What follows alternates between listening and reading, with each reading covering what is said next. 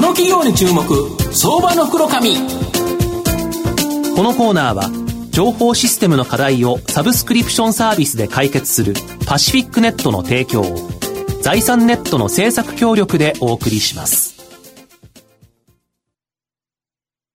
ここからは相場の福の神、財産ネット企業調査部長、藤本信之さんと一緒にお送りしてまいります。藤本さん、こんにちは。毎度、相場の福の神こと、藤本でございます。まあ、藤本毎日のようにですね、会社訪問しておりまして、はい、やはり人とのつながり、つなぐということがですね、やっぱり重要。まあ、今年もですね、もう400回近く訪問できたという形で、でね、来年こそ500回行きたいなという形なんですが、そのつなぐと重要性、これをですね、大切にした会社、今日ご紹介したいなというふうに思います。はい、証券コード6551東証一部上場、つなぐグループホールディングス代表取締役取締役社長の米田光弘さんにお越しいただいています。米田社長、よろしくお願いします。よろしくお願いします。よろしくお願いします。つなぐグループホールディングスは東証一部に上場しており、現在株価361円、まあ1単位4万円弱で買えるという形になります。東京都千代田区有楽町のですね、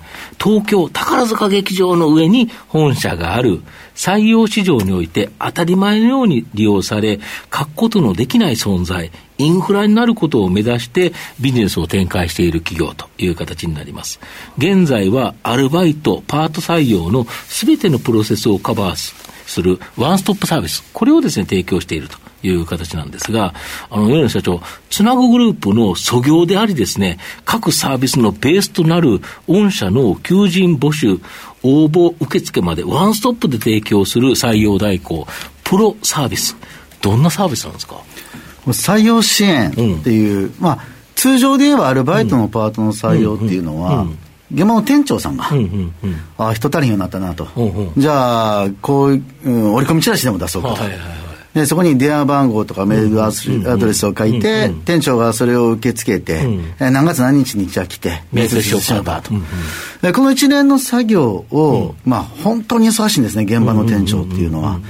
えー、その人の代わりに、僕らが、すべてそこの採用の代行を、えー、面接場所までお連れするといったところを一気通貫で提供しているのが、僕らの仕事になってます。これ、店長さんのところに電話かかってきたときに、店長さん仕事してて、ちょっと出れなかったら、ただバイトする方は、隣の店電話しちゃおうかという、別にどこで働いてもいいんですもんね。特に今なんかはそうで、うんうん、本当にあのこの屋号だけにこだわってアルバイトする人ってそんなにいないんですよね。ですよね。ここで働きたいわけじゃなくて、えー、この時間にこれぐらいの給料が欲しいというのが前提だから、えー、どこで働いてもいいから、その電話した瞬間、出なかったら、もしかしたらバイトを取り損ねると。これが御社だと、きちっとコールセンターで出るから、はい、取り損ねがないとまいうことなんですよね。今で言うとメールで応募したりとか、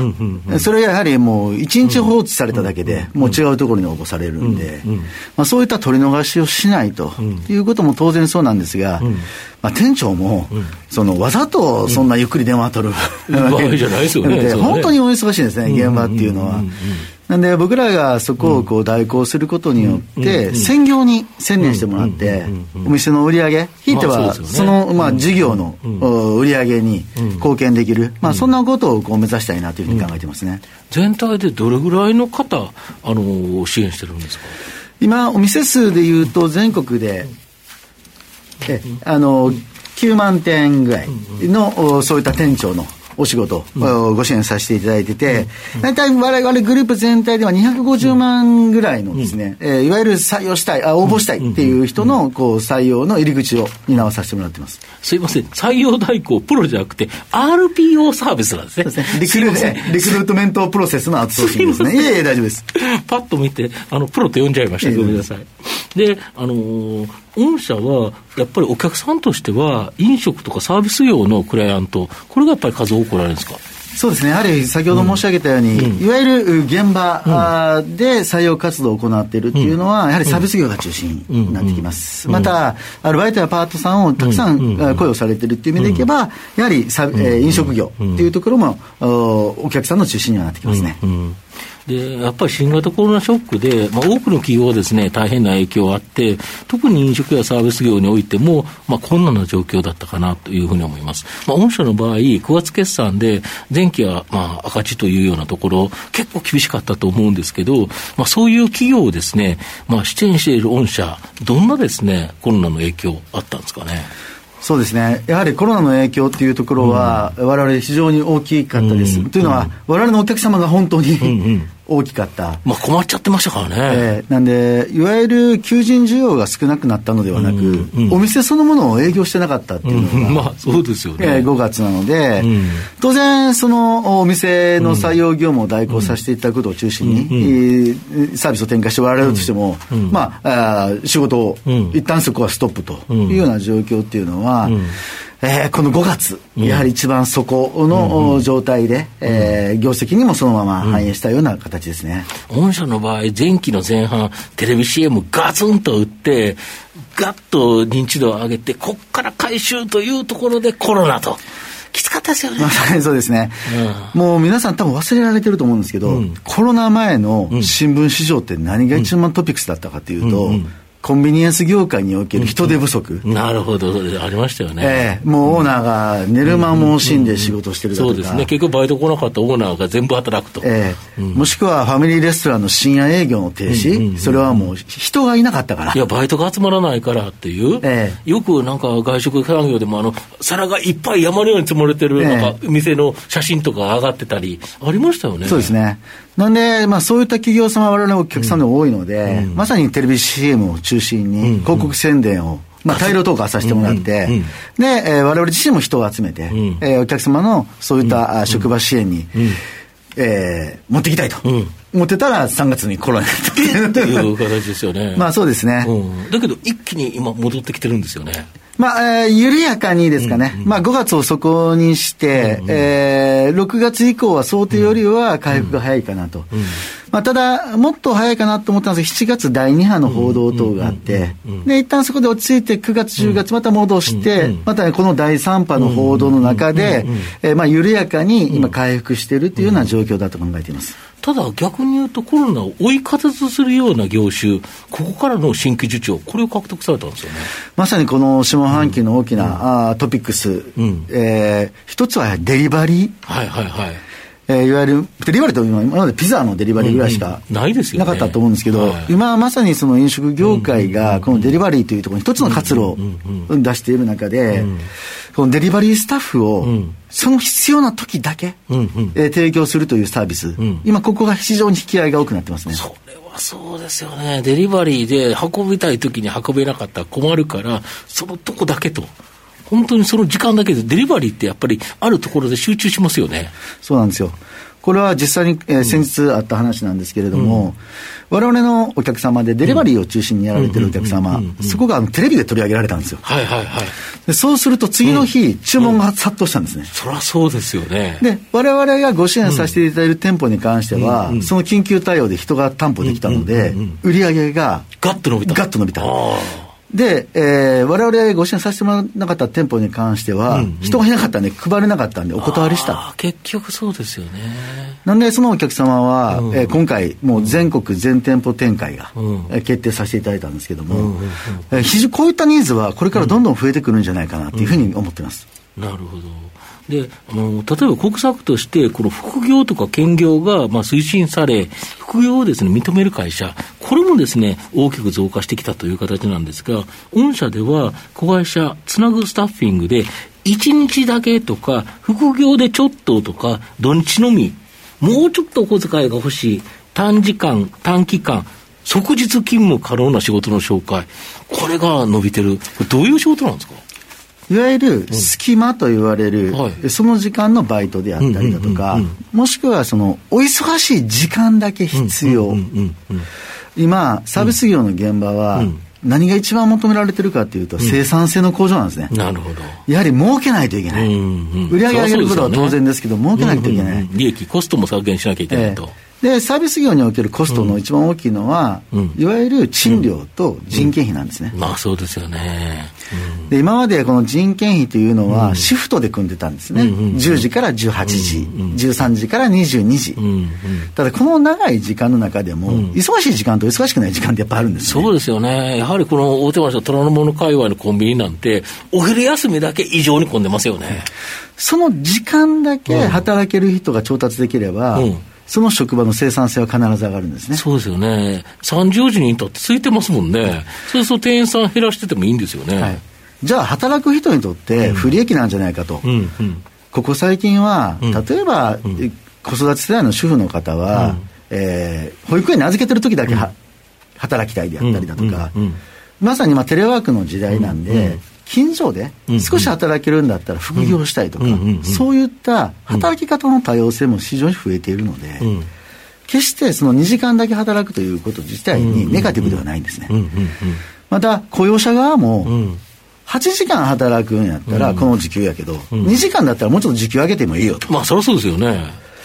そうすることによって、うん今そうやって働きたいうん方も非常に増えてるんですね。うんうんで我々はそれを今180万人ぐらい登録。そっか、これだから一社でやってたって、ええ。なかなかうもうピタッとはまらないけど、ええ。御社180万人もいるから、ええ。誰か当てはまるだろうそうなんですよ。ということですそうすることによって、お客さんの生産性も上がって、働きたいという気持ちの多様化にも対応していく。僕はこのコロナで、このマーケットは非常に伸びていくと考えていて、しっかりとそこに投資していきたいなと思ってます。これこそまさに TX 化で、スマホとかで、自分が働く時間、登録ピッとしておけば、パッと来るっていう、その中から自分が一番いけるやつを選ぶと。これいいですよね。だから人がかかってないですもんね、何も。そうですね。うん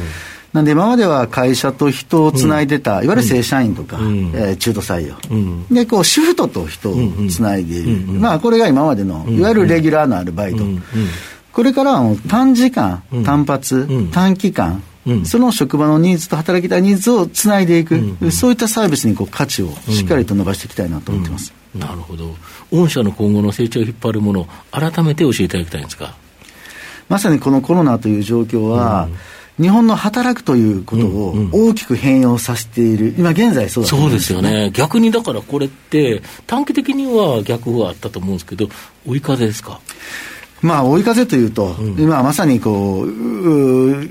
まさに医療従事者の方とかですね、うん。まあ困られる方たくさんいる中で、我々がポジティブには、ええ言いづらいですけどね。ええですが、あの、市場から求められていること、働く人から求められていることは、これ必ず変わっていると。なので、そこに対して我々が持っている短期単発短時間、アルバイトパートというところで、いかにこう、働いてもらうか、えー働いていただくかっていうところは、成長領域だというふうには考えています。なるほど。東野さんいかがでしょうか？あのまあ、採用実績とかそのデータベースがかなり積み上がってると思うんですけどもその参入まあ大手も含めてその参入の動きっていうのは今後予想かなり予想されるところなんですか？今現状ではどうなんですか？今現状でも、この隙間バイトというところは、まさに注目されていてて、例えば今市場出てるコマーシャル、タイミーさんとか、先般プレスリリースがありましたけど、LINE 隙間バイトさんとか、本当にどんどんこの隙間に対して人を当てに行くビジネスっていうのは増えてきてますね。で我々自身は、そのじプロダクトを持つのではなくて、お客さんにそういったところもどんどんつないでいきたいと思ってます。多分、一つのメディア、会社が、そのたくさんあるさ隙間を一社で埋めることは無理だと思うんですね。で我々がお客さん側に立ってまさにリクルートメントプロセスをアウトソーシング受けることでいろんな会社をつないで職場のその隙間の埋めを実現したいというふうに思ってます。逆にそのプラットフォーマーとなれば、そこでまた収益化可能性があるということですよね。今まで我々はえそれをメディア会社さんとやってたんですね、えー例えば八王子の駅前であれば、全国大手メディアよりも地元の折り込みチラシの方が人が集まったりする、まあ、それはそうですよね。そういうのをこうつなぎ合わせて、まあ、ポートフォリオを組んでですね。お客様からお金を預かって、例えば投資信託でいうと利回り、うんうん。僕らはそれを預かることによって採用成功という利回りをお客さんに返してたんですね、なるほど、なるほこれはこれからもっともっと細分化されて、うん、まさに今、うん、あいただいたような競合と言われる、うん、ね、短期単発のそういったサービスもどんどんつないでいって、最適な利回りを実現していきたいと思ってます。要要は人のところに困ったら、つなぐさんにまあ連絡してご相談したら、いろんな回答策が出てくるよとそうですね。すね。我々自身ではなく、うん、あの、まあ、世の中にあるサービスも全部つなぎ合わせてですね。うんうん、まさにつなぐということですね。まあ、最後ちょっとまとめさせていただきますと、つなぐグループホールディングスは、えー、少子高齢化の、えー、での労働力不足、とりわけですね、流通サービス業における、まあ、深刻なですね、人材不足の解消を、シニア、主婦、外国人といった成長労働力、また、就業時間の細分化、週5日、8時間勤務というパネル型の働き方から、週2、3日の短時間、明日のこの時間だけといったですね、モザイク型の働き方、これを推進するための隙間時間マッチング、さらには離職させないことで労働力の供給不足に歯止めをかけるという離職防止定着支援、3つのですね、策で、まあ、解決しようとしているという形になります。新型コロナショックで短期的なですね、悪影響はあったということなんですが、テレワーク、副業の推進なので、中長期的には日本人の働き方が大きく変化するため、大きな追い風となるというふうに思います。現状の安値局面、中長期的なですね、成長力から考えると、まあ、絶好のですね、おしめ買いの局面ともいえ、相場の福の神のこの企業の注目銘柄になります。今日は証券コード6551東証一部上場つなぐグループホールディングス代表取締役社長の米田光弘さんにお越しいただきました。米田さんどうもありがとうございました。ありがとうございました。藤本さん今日もありがとうございました。ありがとうございました。IT の活用と働き方改革導入は企業の生命線。東証2部証券コード3021パシフィックネットはノート PC、SIM の調達からコミュニケーションツールの設定まで企業のテレワーク導入をサブスクリプション型サービスでサポートする信頼のパートナーです。取引実績1万社を超える IT サービス企業、東証2部証券コード3021パシフィックネットにご注目ください。この企業に注目相場の福の神このコーナーは情報システムの課題をサブスクリプションサービスで解決するパシフィックネットの提供を財産ネットの政策協力でお送りしました。